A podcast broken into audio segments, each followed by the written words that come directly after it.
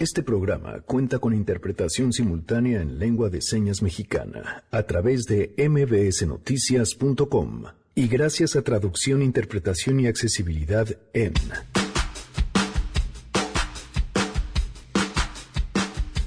La primera mujer, ojo, además mexicana en ocupar el cargo de tesorera en Estados Unidos, autora de un bestseller y por supuesto fiel creyente de la esperanza.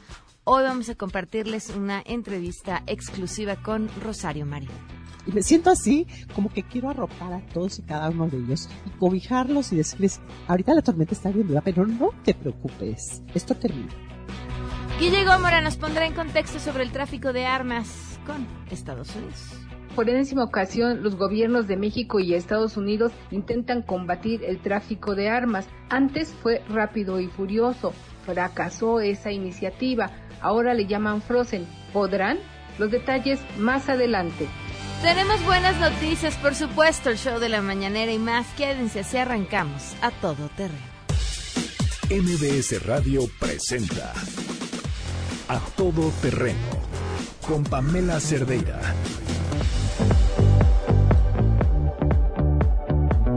In a world that's colorblind, we see it all through kaleidoscope eyes.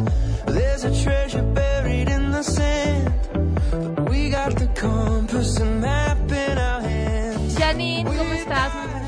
Hola Pam, muy buenas tardes, muy bien. Bienvenida. Contenta, gracias, que es martes. Hoy pues vamos a escuchar música nueva, futuros Ok. hits y demás. Arrancamos con Shepard, que es aparte de como de nuestros grupos favoritos Sí. aquí de A Todo Terreno. Esto se llama Die Young, entonces quien quiera este Proponer, proponer, exacto, ¿qué, qué, qué creen que vaya a ser un próximo hit? Pues que, que nos escriba. Muy bien, arroba Janine MB. Gracias, Janine. Gracias. Damn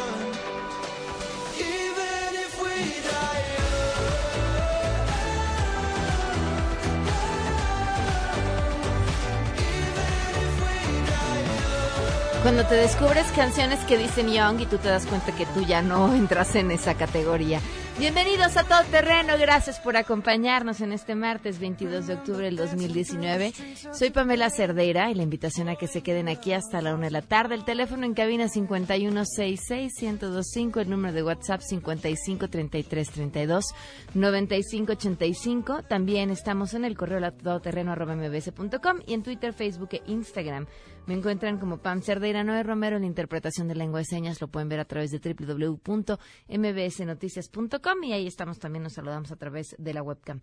¡Feliz cumpleaños a Dan Serret, nuestro papi de los libros! Le mandamos un fuerte abrazo. Te deseamos lo mejor a Dan y ya que el día que estés aquí, pues iniciando noviembre, te daremos un abrazo y un merecidísimo pastel y agradecimiento por libros tan increíbles que nos compartes mes con mes. Un fuerte abrazo a Dan Serret por su cumpleaños. Bueno, en otros temas. ¿Y, y, y la, me- qué está pasando?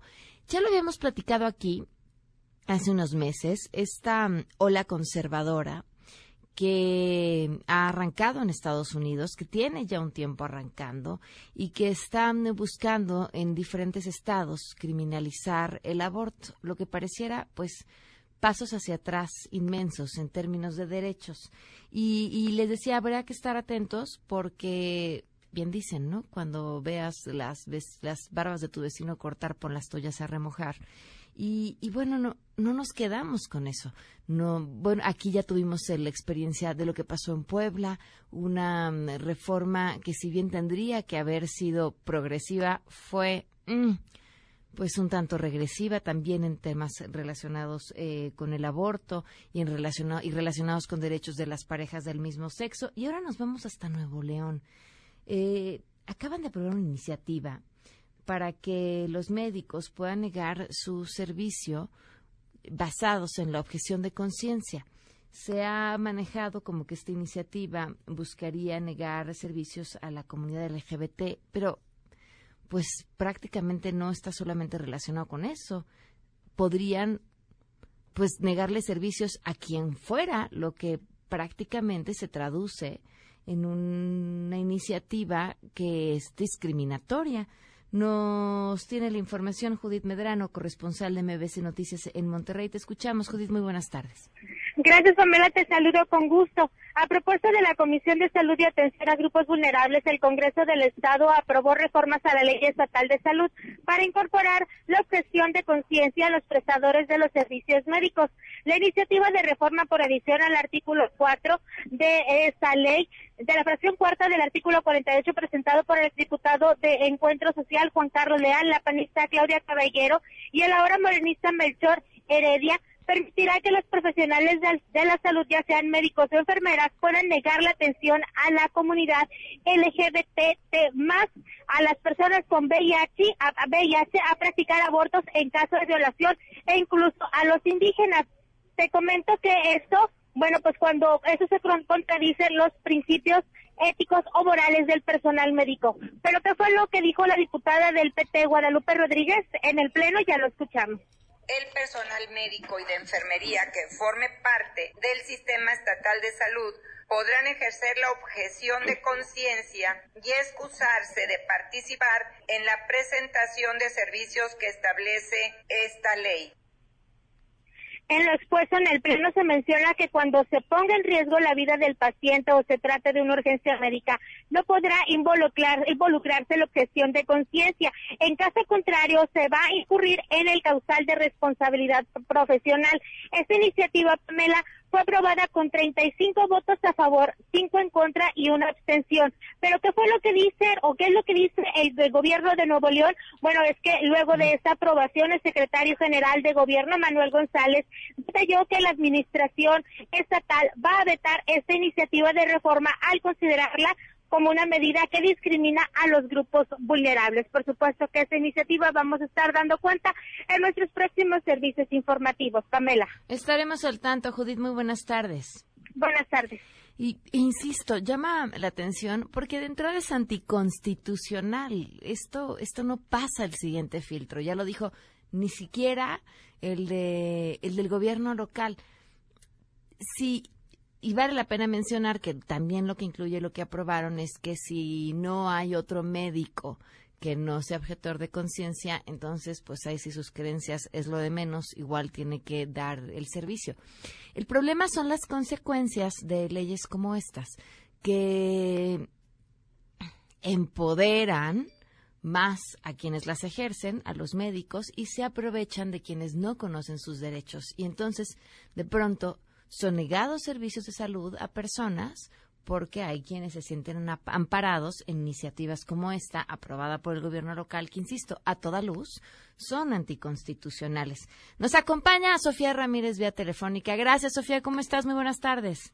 Gracias, Pamela. Me parece muy acertada la reflexión que estás haciendo y el llamado al, al radio escuchas a no dejarse ir con eh, pues la primera de las noticias, no no no estamos censurando a nadie ni le estamos negando, negando el servicio a nadie, sino que simplemente le estamos ampliando la posibilidad a los médicos y a las enfermeras de Nuevo León para que ellos decidan con libre conciencia cuándo pueden ofrecer el servicio y cuándo no, de acuerdo a su religión y a su propia conciencia, que debiera ser el primer tribunal, digamos, de cada uno de los, de los actores, en este caso los individuos. Hasta ahí me suena súper razonable.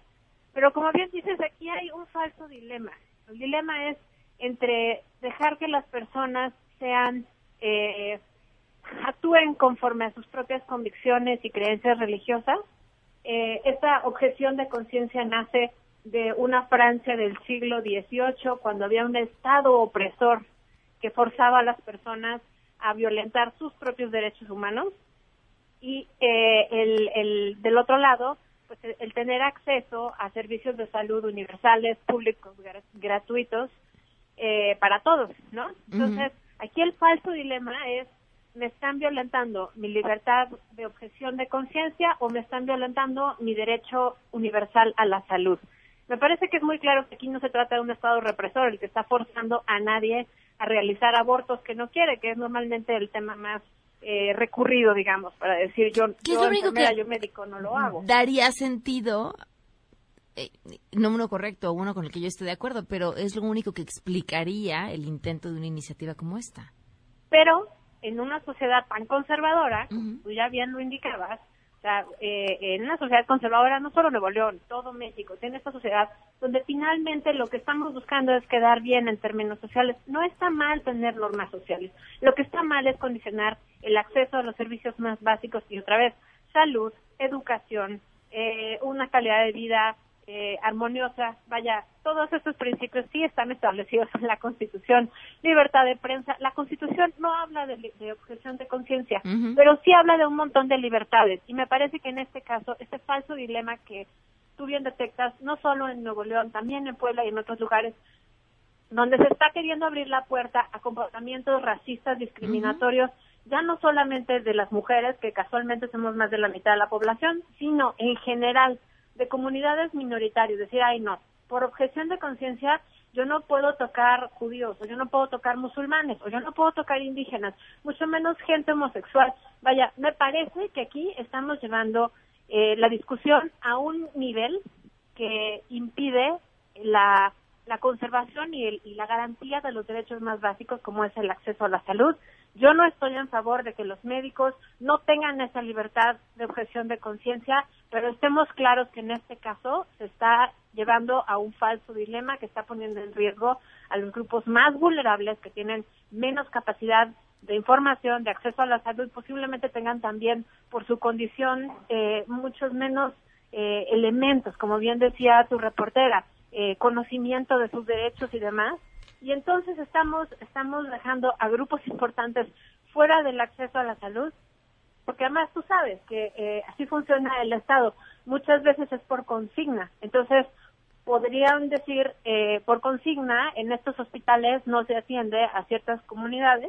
Claro. y, y entonces pues háganle como puedan y, y te remiten a otro hospital porque eso es lo que les permite la ley. Entonces lo que creo aquí es que estamos legalizando el prejuicio y estamos eh, dejando en mayor vulnerabilidad a aquellas personas que obviamente cuando uno llega al hospital no llega porque quiere ni por gusto, ¿no? Llega porque está enfermo, necesita ayuda y aunque la ley marca que cuando la vida esté en riesgo, eh, pues no se le puede negar el servicio, vaya, amparados en esto pueden decir, no, no está en riesgo, tal vez te aguanta otras ocho horas a que llegues al siguiente hospital. Habría que ser muy cuidadosos con eso y un llamado a la ciudadanía a que seamos muy críticos y muy observadores de cómo se ejecuta efectivamente la implementación de esta reforma. Pues Sofía, siempre es un gusto escucharte. Muchísimas gracias por acompañarnos. Gracias, Pamela. Gracias al auditorio. Hasta luego. Muy buenas tardes. Animar Político trae hoy una nota espectacular y habla acerca de las mujeres que han sido detenidas o que llevan un juicio por aborto. Y es muy claro en cómo no necesariamente el, el aborto esté penado con cárcel en diferentes estados, pero sí el matar a un pariente cercano y entonces bajo esta figura es que deciden eh, llevar a juicio a muchas mujeres. Cuenta la historia de dos mujeres además que tuvieron abortos espontáneos, o sea, ni siquiera fue que ellas buscaran abortar y cómo a la hora de llegar al hospital y pasar por este proceso en el que ellas están pidiendo ayuda, lo que sucede es que son calificadas por el personal médico que las recibe como asesinas, como alguien que quiso matar a su bebé y como alguien que debe de pagar y, y empiezan a ser eh, pues llevadas por un proceso. Ustedes imagínense la vulnerabilidad en la que se encuentra cualquiera cuando llega a un hospital por lo que sea, porque no sabes qué tienes y algo en tu cuerpo te está diciendo que necesitas ayuda y esa ayuda no te la puedes brindar tú y entonces ahí vas a ponerte en manos de alguien. Ahora imagínense que se trata en este caso de una mujer embarazada que está sangrando y que necesita ayuda. Y que de pronto todo a tu alrededor comienza a decirte que eres una asesina, que eres una mala persona, y entonces de pronto des- despiertas, pierdes el conocimiento, despiertas y ya estás rodeada de policías, ¿no? Y tú ni siquiera sabes qué sucedió y, y no tienes la asesoría legal. Y cómo este tipo de leyes, justo como esta que estamos platicando, lo que hace es justamente poner a las personas que tienen menos acceso a recursos, a una defensa legal, en una situación mucho más, más vulnerable. Entonces ahí vas al hospital a que te atiendan, deciden que no porque eres indígena, tienes los ojos café, eh, lo que se les ocurra, él tiene el pelo rojo y no les gustó, y entonces son objetores de conciencia, y la ley dice que, pues si no hay nadie, igual te tienen que atender, pero tú no lo sabes, y entonces vas y buscas otro hospital, y vas y buscas otro, hasta que la suerte no está contigo y nadie te atendió. Esa es la historia, ese es el problema de textos tan mal redactados y la pregunta que tenemos que hacernos es ¿por qué? ¿A qué viene esto? ¿A, a quién le coquetean con un texto así de mal hecho? Tenemos buenas noticias.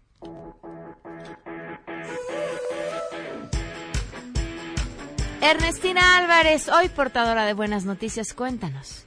Así es, Pamela. Buenas tardes para ti, para los amigos del auditorio. Pues Rotarios del país anunciaron el inicio de la campaña en Polio No, que busca donaciones para acabar con la poliomielitis en el continente africano y asiático, principalmente en Pakistán y Afganistán. Por ello, pues buscan contribuir con un donativo de 50 millones de dólares.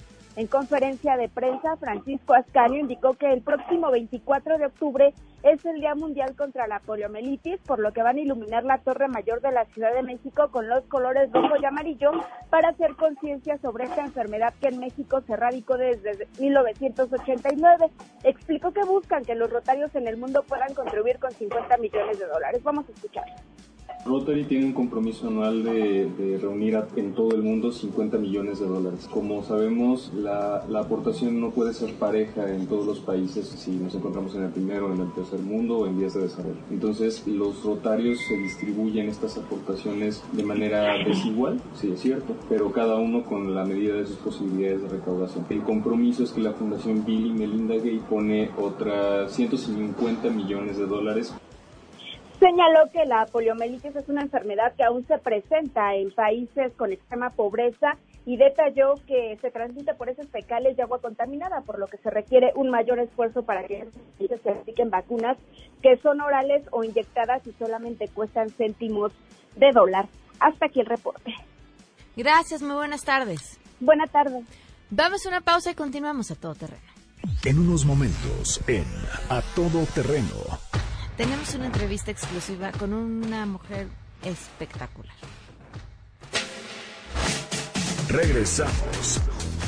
A Todo Terreno. A Todo Terreno, con Pamela Cerdeira. Continuamos.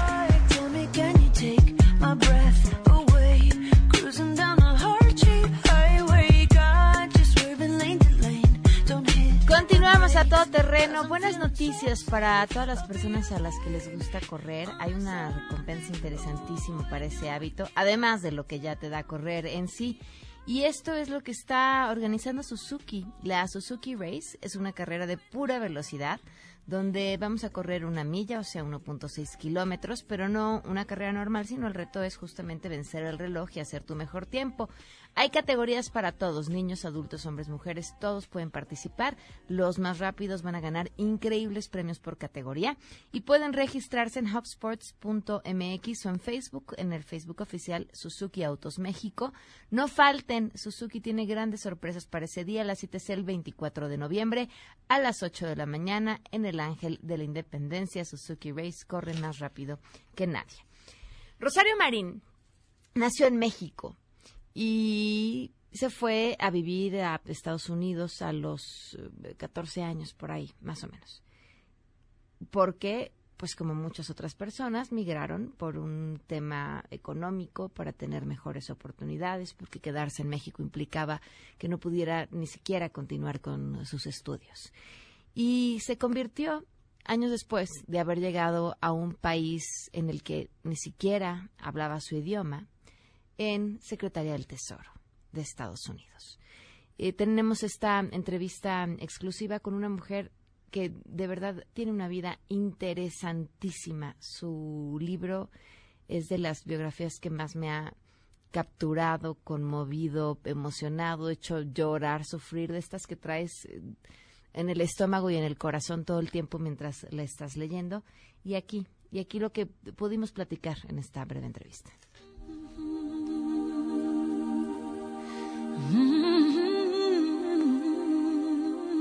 Es que es la historia de todos. ¿Me explicó? Eh, cuando, cuando, este, cuando yo hablo, trato verdaderamente de que la gente se relacione conmigo, porque las vivencias que yo he tenido, tal vez la mía ha sido una co- co- compilación de muchas historias, pero al final del día he tenido unas experiencias similares a las mías en algún momento, bajo alguna tal vez diferente circunstancia, pero las vivencias son muy similares. Entonces, este, digo yo, yo he tenido el gran privilegio de haber tenido un montón de experiencias, pero gracias a Dios he salido a- avante de ellas, ¿no? ¿En dónde vivías cuando vivías aquí en la Aquí en Ciudad, Ciudad de México, en una colonia que se llama la colonia Puebla, por la calzada Ignacio Zaragoza. Ah, ahorita exactamente donde está el caballito de, de- de Ignacio Zaragoza, hay una Pemex ahí, en esa calle, la calle 75. ¿Y has regresado al que fue tu hogar? No, este, bueno, regresé así como unos a los cuatro años de haberme ido, porque todavía vivía mi abuelita ahí. Este, hoy ya no sé ni quién vive ahí. Yo pensaba que el mundo vivía igual como nosotros, porque mi mundo era muy limitado. Este, y de ahí irnos a la secundaria en Patitlán, este, yo pensaba que todo el mundo vivía igual que nosotros y que tenían las mismas necesidades y los mismos privilegios que todos nosotros. Es cuando me voy a Estados Unidos que me doy cuenta que éramos bien pobres, ¿eh? que tenía yo dos pares de zapatos. Uno era la chancla, ¿no? Y el otro eran los zapatos nuevos para ir a la escuela cuando empezaba el año escolar. Al final del año escolar ya no sabías cuál era la chancla y cuáles eran los zapatos nuevos, ¿no? Este, esos eran los, o sea, dos pares de zapatos, ¿no? Teníamos un uniforme, gracias a Dios que había uniformes, porque si no, no hubiéramos tenido ropa para todos los días, ¿no? Am, sabíamos que era viernes porque mi mamá nos daba arroz, primordialmente blanco, con un huevo encima. Y es porque ya no había dinero, ¿no? Entonces, este, carne, pues no, ¿cómo comer carne nosotros? No. Y llegamos a Estados Unidos y ahí hay de todo y mucho de todo. Entonces, este, es cuando me doy cuenta que en realidad estábamos, que éramos muy pobres. Me, me llama la atención que cuentas en tu historia como tu mamá no alcanzaba a ver que tú podías ser más que la recepcionista. Porque tú sí. ¿Qué fue lo que te dejó ver que había mucho más allá? Sí. Pues mira, yo pienso que fue dos cosas. Una, ah, tengo una, una memoria muy viva de mi, de mi abuelita. Yo estoy haciendo mi tarea, estaba en la secundaria, estaba bien joven, mi, abuelita vivía con nosotros, estaba yo bien jovencita, y yo estaba haciendo mi tarea. Ya todos estaban dormidos y mi abuelita no se había ido a dormir. Y viene mi abuelita, ya todos están dormidos, y se me queda, ¿qué estás haciendo? Estoy terminando mi tarea. Y me dice mi abuelita, hija, cuando tengas éxito, el mérito será solo tuyo. Eh, o sea, eh, eh, se me hizo a mí una cosa que se quedó grabada en mi mente para siempre. ¿Por qué? Porque ella asumía que yo iba a tener éxito. Y, pero cuando eso fuera, yo era, eh, eh, iba a ser mi mérito propio. No de todos, porque todos los demás ya estaban dormidos. Era tuyo. Tú, te estás, tú estás trabajando, tú te estás esforzando. El mérito solamente será tuyo. Eso se me quedó muy grabado. Entonces, como que ella ya, así como que preveía algo, ¿no? Tuve la gran fortuna de tener mucha gente que me ayudó y que, ha crea- ah, y que creó oportunidades para mi desarrollo personal, profesional, personas que creyeron en mí.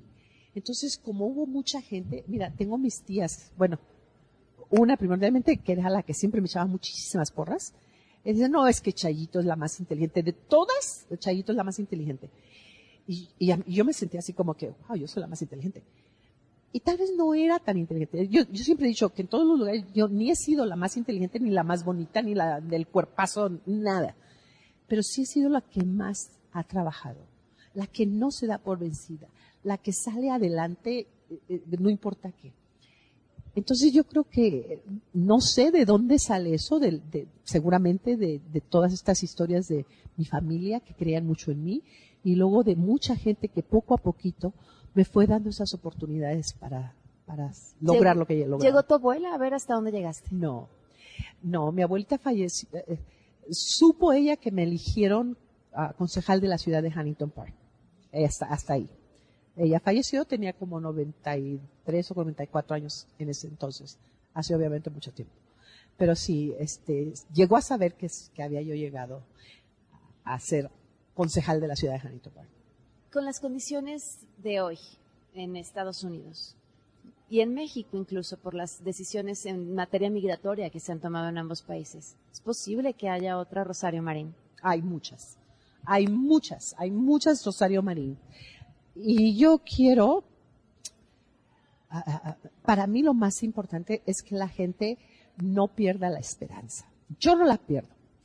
Yo sé que ahorita las circunstancias son bien difíciles y para mucha gente es posible que el miedo, el temor, el pavor de que me vayan a encontrar.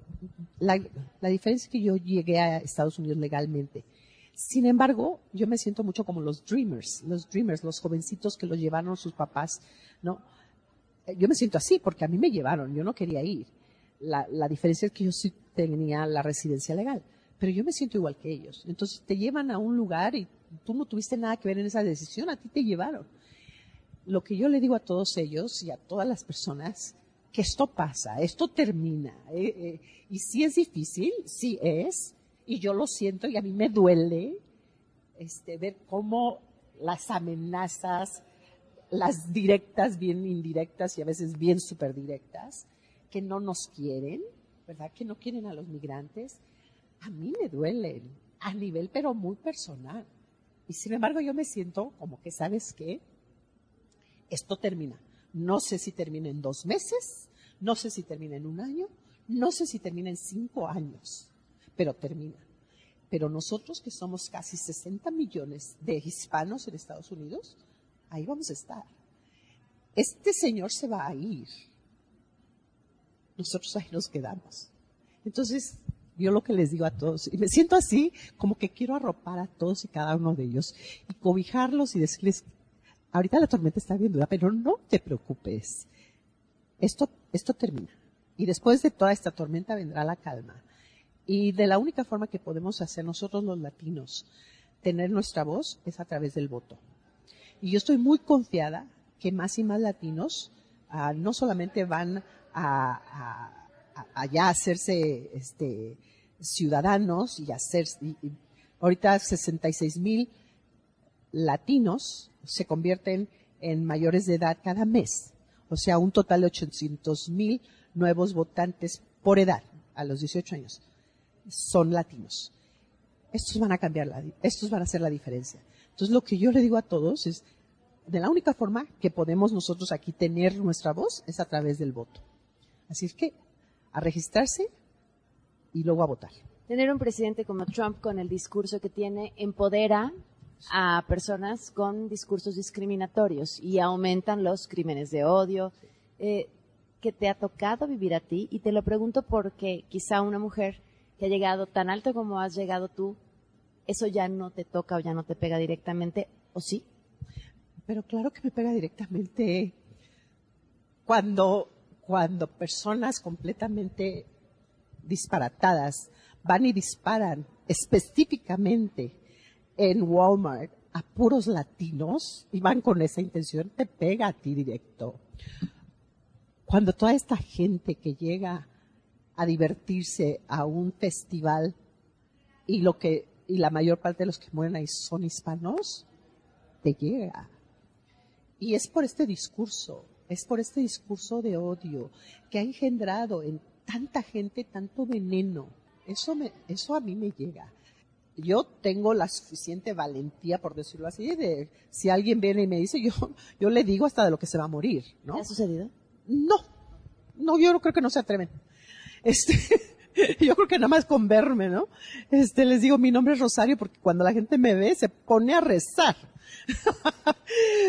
Pero, este, no, no, yo personalmente no lo he sentido.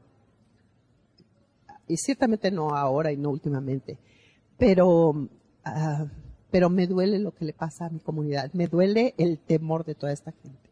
Me duele el que la gente no se sienta no solamente bienvenida, pero acosada, ¿no? Y violentada. Entonces, yo con todo lo que, a, a través de todos los medios que yo pueda, trato de decirle a mi comunidad, nosotros somos más grandes que esto. ¿Qué opinas de las decisiones en materia migratoria que México ha tomado?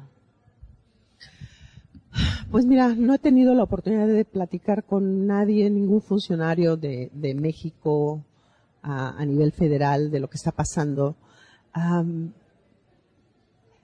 Y yo creo que hasta cierto punto muchos de los mexicanos en Estados Unidos ah, qui- quisieran ver una actitud de más protección a, los que obviamente envían, a, ahorita creo que son 32 o 33 mil millones de dólares en remesas.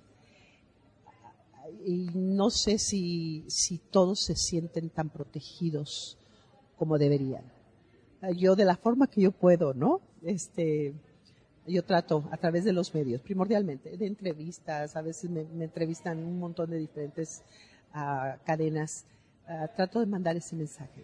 Primordialmente un mensaje de esperanza, un mensaje de, que esto termina. Pero, pero cierto, es, pienso que tal vez uh, podrían hacer un poquito más para, para proteger a los, a los migrantes en Estados Unidos, porque al final del día muchos millones de dólares vienen para acá, para, para México.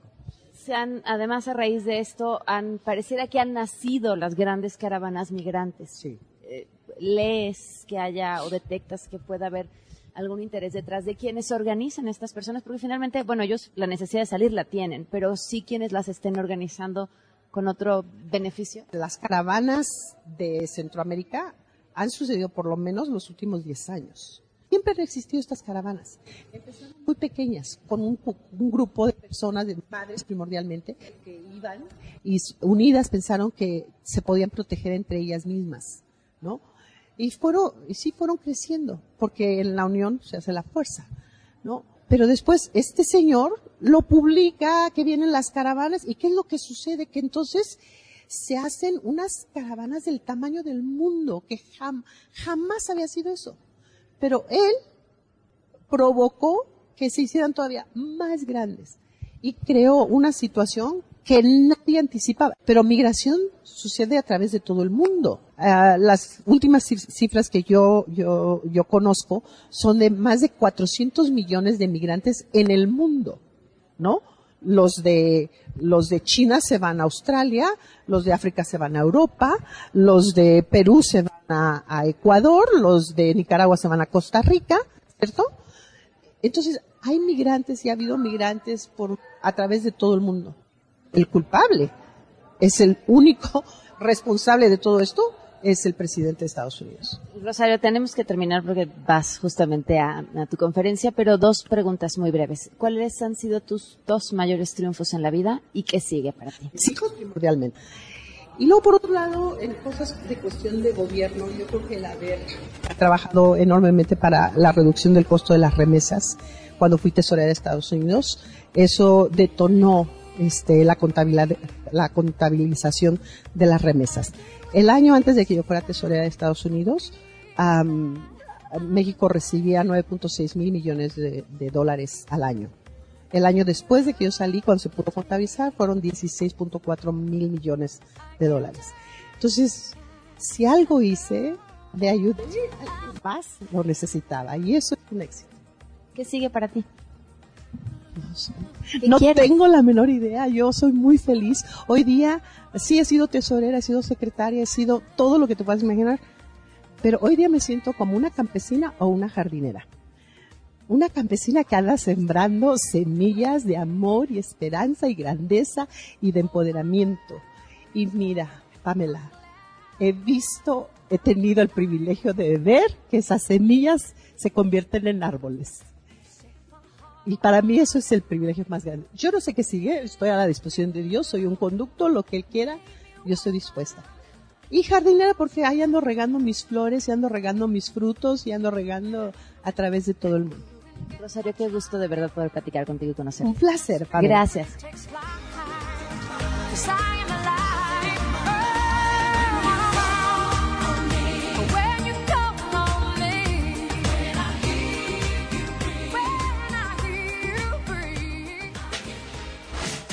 Regresamos a todo terreno. A todo terreno con Pamela Cerdeira. Continuamos. A todo terreno presenta el show de las mañaneras, un espectáculo mágico y no musical.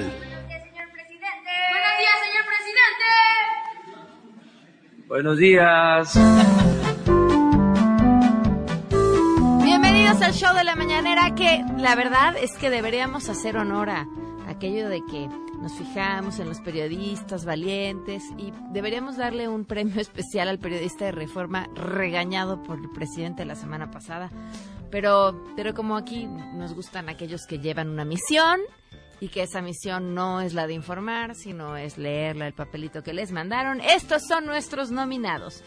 Tenemos a este periodista que no se identificó y esto fue lo que dijo.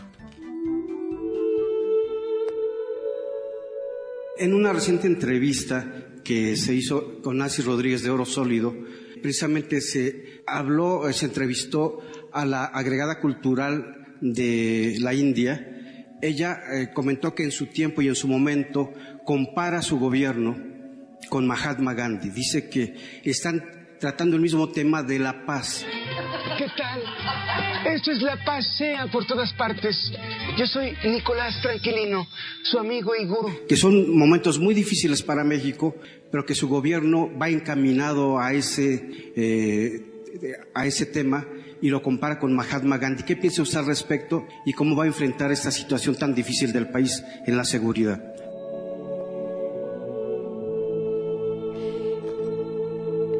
Una entrevista de Nancy Rodríguez de Oro Sólido. ¡Lee, Oro Sólido! ¡Qué bárbaro! Esta competencia se va a poner rudísima.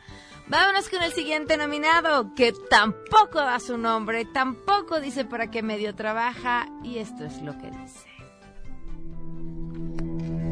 Sí, yo también quería preguntarle qué respondería a las aseveraciones que hace Vargas Llosa, quien considera que usted es como la resurrección del PRI.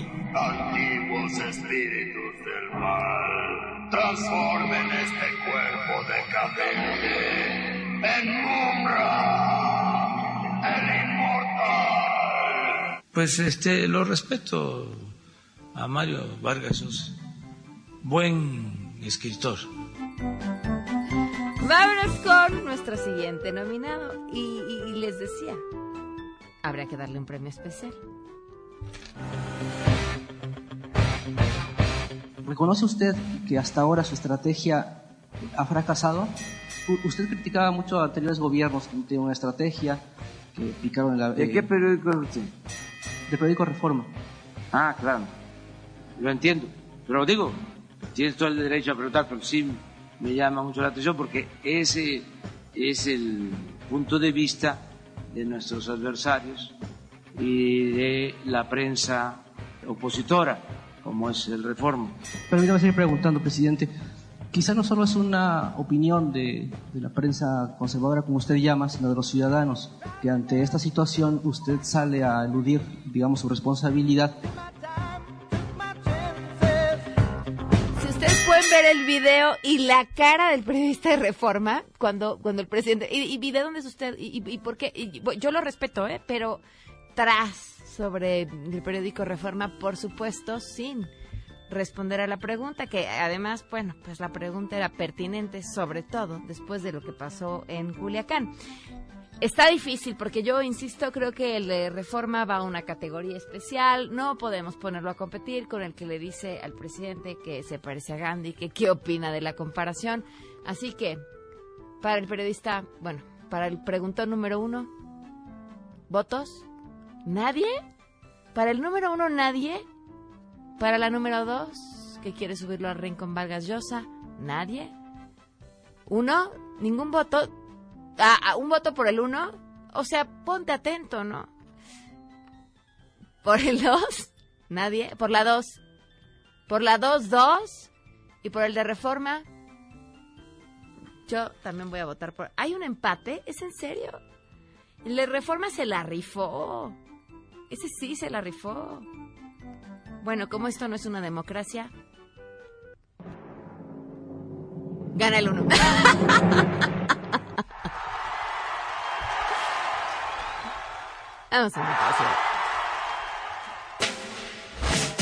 Regresamos a todo terreno. A todo terreno con Pamela Cerdeira. Continuamos.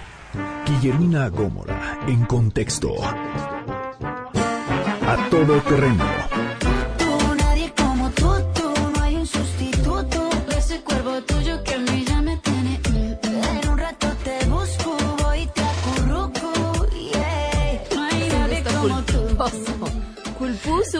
Culpuso. Bienvenido, Guillu. Aquí estamos. ¿Cómo estás? Bien, bien, mi querida Pam.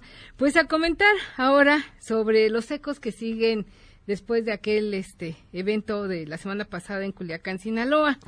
Después de esta eh, penosa situación que vivió nuestro gobierno y nosotros como país y el terror que padecieron los eh, habitantes de Culiacán, Sinaloa, pues uno de los ecos que hay de esto es este operativo Frozen que dieron a conocer ayer México y Estados Unidos, dicen ellos, para congelar el tráfico de armas. Y bueno, yo diría Oh, congelar. Libreza. Bueno, exactamente. Qué bueno que tienen iniciativa y que tienen este ánimo. Pero no puedes congelar algo que es ilícito, que es eh, Es algo que intangible. tendrías que allá, es algo que no tendría que estar pasando. Exactamente, pero que sucede que no es la primera vez que lo intentan. Recordemos que hace años, del 2006 al 2011, el gobierno ya lo intentó y eh, surgió aquella ocasión el fallido operativo Rápido y Furioso, que incluía incluso, valga la rebusnancia, el instalarle chips a las armas de fuego para darle seguimiento y ver cuál era la ruta de este tráfico de armas. Pero falló este operativo. Aún con todos los chips y demás que le pusieron, no funcionó y una de estas armas, lamentablemente, mató en 2011 a un agente estadounidense que se dirigía de la Ciudad de México a Monterrey y lo mataron con una de estas armas en San Luis Potosí. Yo espero que esto hoy funcione porque realmente eh, lo que ¿Han está dado más detalles de este acuerdo? no, nada más han dicho que nos van a reunir, eh, se van a reunir estas comisiones de eh, México y Estados Unidos cada 15 días, que me parece que más que reunirse, nos van a tutelar de nueva cuenta. Ayer hablábamos con Armando Santa Cruz en el corte, ya en la mesa no, no dio oportunidad justo sobre este tema, y hablaba del poder de la Asociación del Rifle Ah, y, claro. y los intereses que hay tratando de que, bueno, pues finalmente las armas que llegan a nuestro país son un negocio Mira, millonario. Millonario, millonario. Hay un mercado negro de 100 millones de dólares por el tráfico de armas. En el país se estima que hay alrededor de 16 millones 800 mil armas, de las cuales el 85% son ilícitas. Son datos que dio la Secretaría de Seguridad y Protección Ciudadana y que estima que la mayoría de estas armas, de estas 16 millones 800 mil, están en manos de civiles. Entonces, es el gran negocio porque Estados Unidos es el principal fabricante de armas en el mundo. Entonces, yo no creo que ellos quieran darse un balazo en el pie al querer frenar el tráfico de armas. En la frontera norte eh, de nuestro país, con Estados Unidos, hay 8.500 armerías que viven de esto. O sea, la gente allí en Estados Unidos sí puede- tiene la facilidad de ir y comprar un arma. Las venden a más caras en México. Se estima que cada arma tiene un precio en el mercado de 450 dólares. Que pasando la frontera se incrementa su costo. Claro. Entonces me parece que este es un negocio redondo hoy que tiene al gobierno de México pues contra la pared.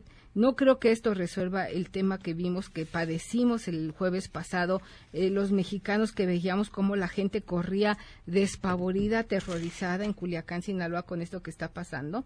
Porque ¿qué, qué estaban haciendo en aquella ocasión? Igual que ahora. Estaban cumpliendo una orden de extradición que había pedido el gobierno de Estados Unidos. No nos perdamos. De fondo lo que sucedió el jueves pasado es que el gobierno de México estaba cumpliendo una orden del gobierno de Estados Unidos tratando de capturar a Ovidio Guzmán López para entregárselo a los Estados Unidos.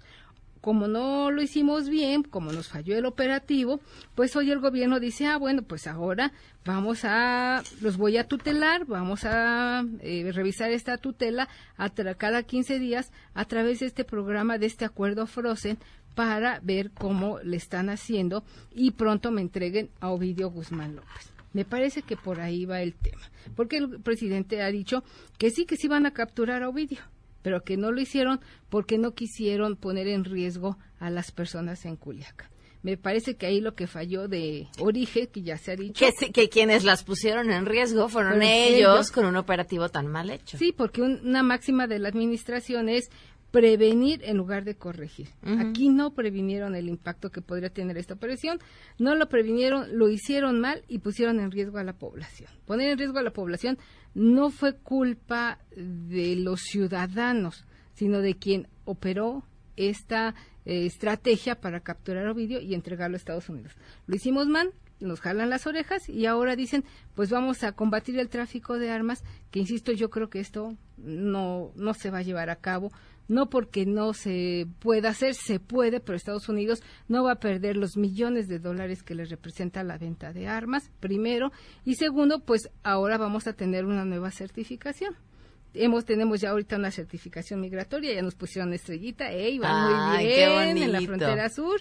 Ahora vamos a tener la certificación contra el narcotráfico y pues ahora la certificación para el tráfico de armas y las operaciones, diría yo también, policíaco-militares en nuestro territorio para poder capturar Ovidio y entregárselos pues lo más pronto posible, que eso es lo que ellos quieren, porque recordemos que en Estados Unidos pues Trump está en campaña y él quiere pues colgarse esta medalla, ¿no? Ya se cuelga la medalla de México está colaborando y lo está haciendo muy bien eh, controlando a los migrantes. Ahora, México se está portando muy bien y ya nos entregó a este narcotraficante. Bien, dicen que nadie sabe para quién trabaja, ¿verdad? Yo creo que aquí sí saben, pero no lo quieren decir. no, bueno, imagínate.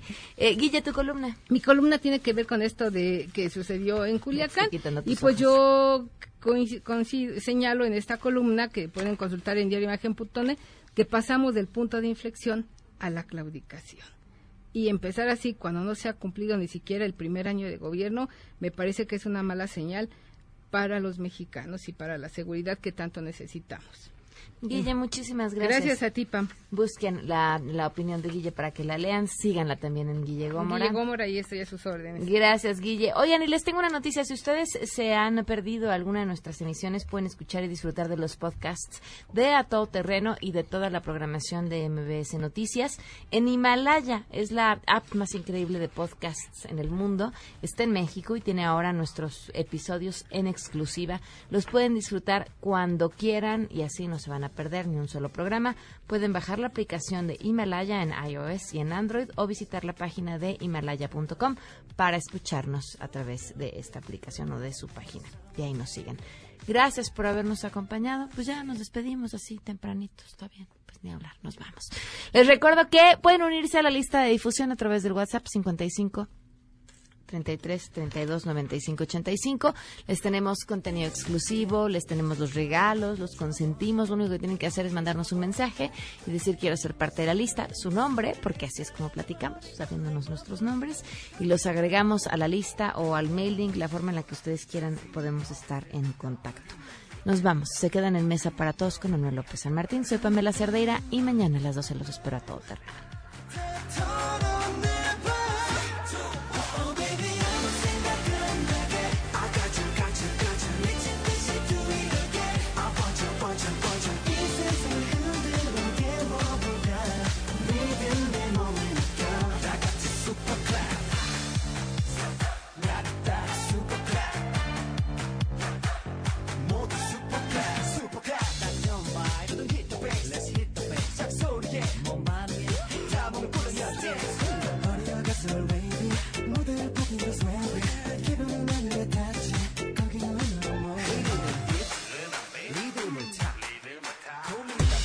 MBS Radio presentó A Todo Terreno con Pamela Cerdeira, donde la noticia eres tú.